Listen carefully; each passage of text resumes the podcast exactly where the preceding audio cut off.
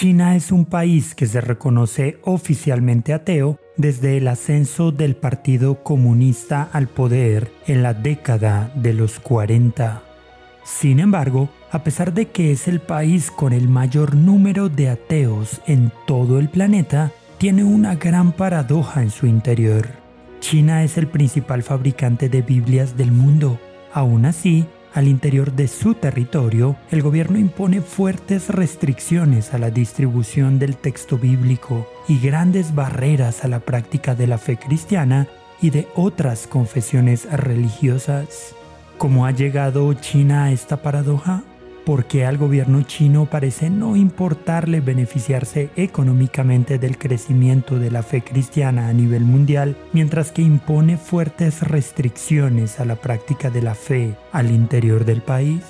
Hola, mi nombre es Giovanni Gómez Pérez y en este episodio hablaremos de las razones por las que China es el mayor fabricante de Biblias, pero las restringe en su territorio.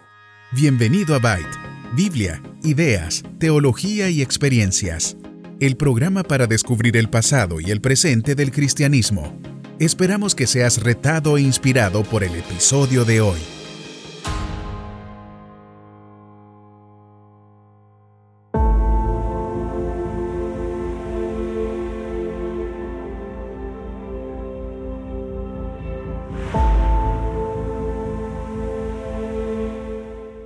Un equipo periodístico del diario español El Mundo ha querido dar respuesta a estas preguntas y para lograr esto buscó acceso a la que es una de las fábricas de Biblias más grandes del planeta. Esta empresa pertenece a una organización cristiana que cuenta con más de 600 empleados y se encuentra en China. La fábrica alguna vez fue una iglesia cristiana, pero el gobierno la incautó durante el periodo de la Revolución Cultural y la convirtió en una productora de libros para la impresión de propaganda gubernamental. Solo fue hasta 1980 que volvió a funcionar como una iglesia y luego como una imprenta y manufacturera de Biblias. Durante la Revolución Cultural, siendo una imprenta al servicio del régimen, el libro más impreso era el libro rojo, el compendio de la doctrina maoísta, el cual era una lectura obligada en las escuelas y universidades del país. Esto llevó a que para muchas familias chinas la simple lectura de la Biblia fuera una actividad casi subversiva. Las familias escondían las Biblias y los conocidos se reunían regularmente para leerla en grupos, ya que no había muchas copias del texto sagrado disponibles en los vecindarios donde vivían familias cristianas. Muchas familias también copiaban capítulos enteros de la Biblia a mano, debido a la dificultad para encontrar una copia de las Sagradas Escrituras para la venta durante la Revolución Cultural. Las diferencias con ese pasado en el que la Biblia estaba restringida son abrumadoras. Durante los años 80 apenas se imprimían algunas decenas de Biblias de forma clandestina en las ciudades más pobladas del país.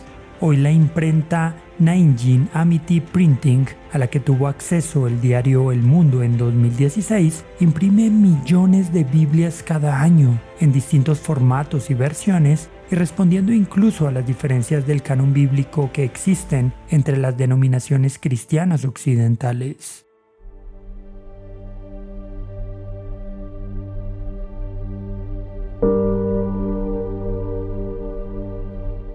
Nanjing Amity Printing se encuentra a pocos kilómetros de la iglesia evangélica de la ciudad de Nanjing, en el sur de China.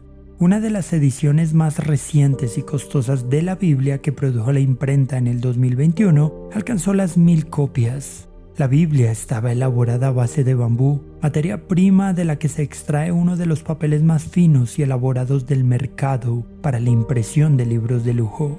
Según el presidente de Amity, la compañía que dirige la empresa de Nanjing, aunque China es oficialmente un país ateo, también es donde se imprimen la mayoría de las Biblias en todo el mundo. La compañía preveía llegar a los 150 millones de copias de las Sagradas Escrituras impresas en el 2016, año en el que el diario El Mundo hizo su visita a la fábrica. En Amity Printing se imprimen hasta 18 millones de Biblias al año. El proyecto de la fábrica es gerenciado y desarrollado en conjunto entre la Fundación Amity y Sociedades Bíblicas Unidas, organización internacional que distribuye las versiones más populares de la Biblia, como la Reina Valera, Dios habla hoy y la traducción al lenguaje actual. Las instalaciones de la fábrica son una sucesión interminable de maquinaria, capaz de acoger a 600 empleados y de imprimir entre 60 y 70 ejemplares de la Biblia por minuto. Y aunque la mitad de las Biblias está dirigida a los cristianos de China y la otra mitad a los cristianos del resto del mundo, el acceso a la Biblia en China sigue siendo un tema bastante complejo y difícil. Con una población de 1.400 millones de personas, las imprentas nacionales no son suficientes para satisfacer la gran necesidad de material bíblico para la evangelización activa dentro del país. El gobierno chino tiene una larga historia de antagonismo con la impresión libre de Biblias en su país, incluso con la distribución del texto sagrado a través de Internet. En el 2018, los usuarios de las plataformas de comercio electrónico más populares del país empezaron a ver cómo se eliminaban las ofertas de Biblias. Tan solo dos días después de que se prohibiera la compra en línea de las Biblias, el gobierno chino publicó un documento que describía cómo pretendía promover un cristianismo chino en los siguientes cinco años. Según el documento, uno de los objetivos clave del gobierno era reinterpretar y volver a traducir la Biblia para mejorar el cristianismo y la teología de estilo chino.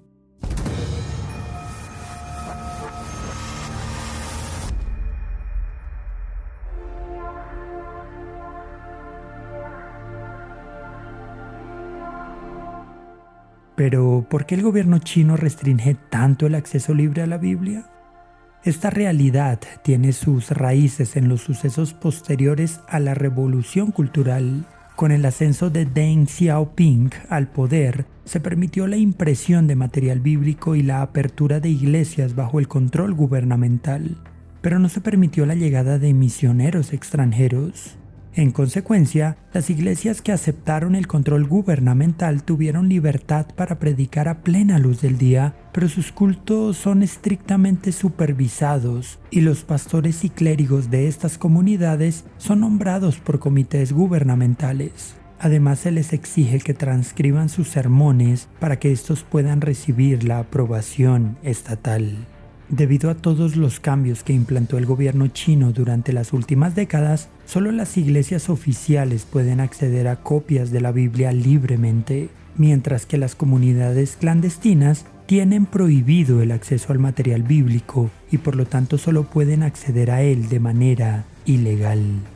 Recientemente, el presidente chino Xi Jinping advirtió sobre la supuesta infiltración extranjera a través de la religión e instó a los líderes del Partido Comunista a seguir siendo incondicionalmente ateos.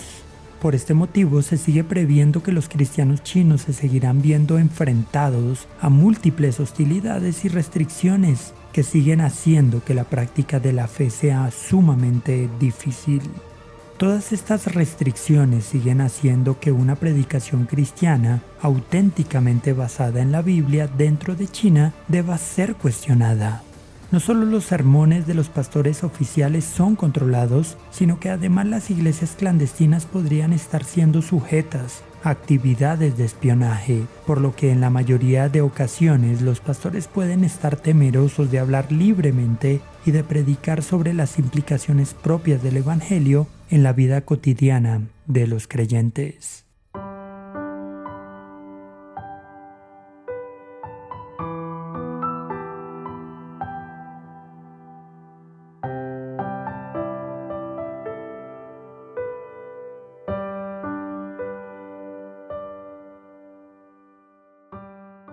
Otro de los elementos a tener en cuenta es que el mensaje evangélico es visto por los líderes comunistas como incompatible con la filosofía del partido y su visión de la sociedad.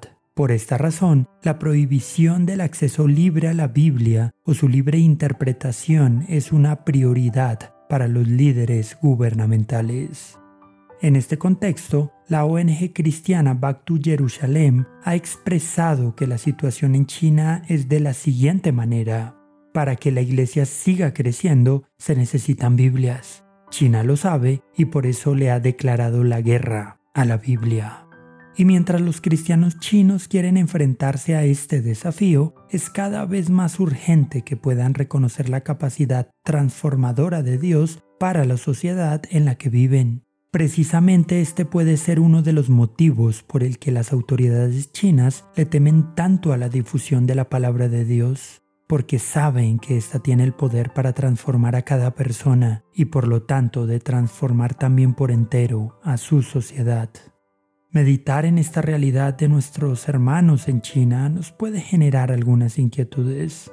¿Crees que el gobierno chino logrará mantener su control férreo sobre la actividad evangelística?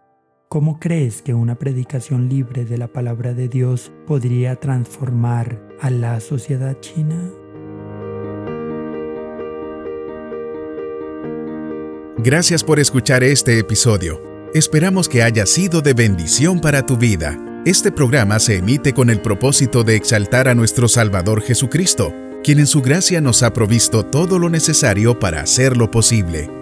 Si quieres conocer más sobre este programa, leer el texto completo o ver un video sobre este tema, puedes ingresar a www.byteproject.com. También puedes seguirnos en nuestras redes sociales, YouTube, Instagram o Facebook como Byte Project. No olvides suscribirte para no perderte ninguno de nuestros contenidos. Hasta el próximo episodio.